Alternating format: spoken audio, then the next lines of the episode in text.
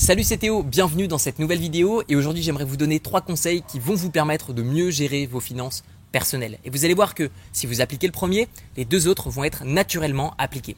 Donc le premier conseil c'est déjà de vivre avec moins, d'apprendre à se connecter avec ce qu'on a réellement besoin plutôt que ce qu'on a envie.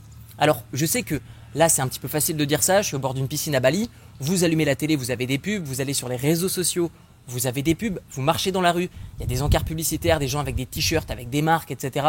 Et on a l'impression, en tout cas les pubs et les marques essayent de nous donner l'impression qu'on a besoin d'acheter pour être heureux. Et je vous assure que ce n'est pas les possessions matérielles qui font qu'on est heureux, ce sont plutôt les expériences, et la plupart des expériences sont totalement gratuites.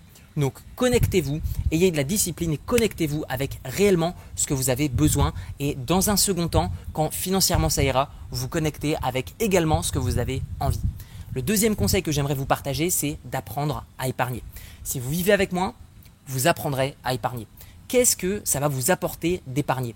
Pas seulement de l'argent, ça va vous permettre d'avoir une certaine sécurité mentale, de vous dire que ok, même si je perds mon job, c'est pas grave, je vais avoir de l'argent de côté, je vais avoir du temps pour me retourner. Donc le fait d'épargner vous permet plein de choses, mais d'une manière générale, je vous dirais de d'assurer votre retraite, d'avoir plus de sécurité mentale et d'être zen et détendu et de prendre des décisions pour vous qui sont bonnes sur le long terme plutôt que de simplement accepter un job pour pouvoir manger et se loger.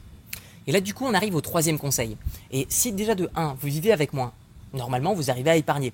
Et si vous arrivez à épargner, vous allez pouvoir emprunter de l'argent auprès de la banque. Mais pas n'importe comment. Vous devez vous endetter pour acheter des actifs et non pas des passifs.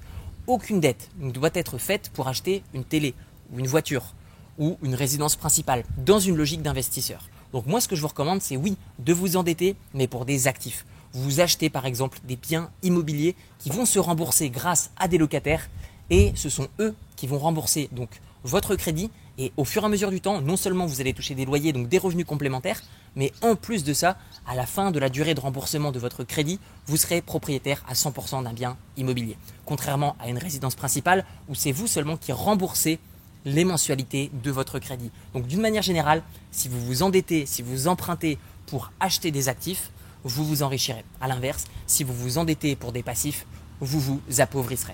Donc d'une manière générale, investissez, prenez du temps, prenez sur vous et vous allez voir que naturellement, vous allez pouvoir investir et avoir une vie qui au fur et à mesure du temps ressemblera davantage à ce que vous espérez. Pour ma part, pendant longtemps, je me suis serré la ceinture et après, au fur et à mesure du temps, je me suis fait plaisir.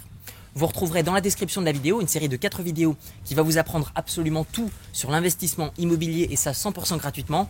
Je vais vous montrer 1. Comment faire pour emprunter de l'argent auprès des banques sans aucun apport. 2. Comment faire pour trouver une bonne affaire et la transformer en très bonne affaire.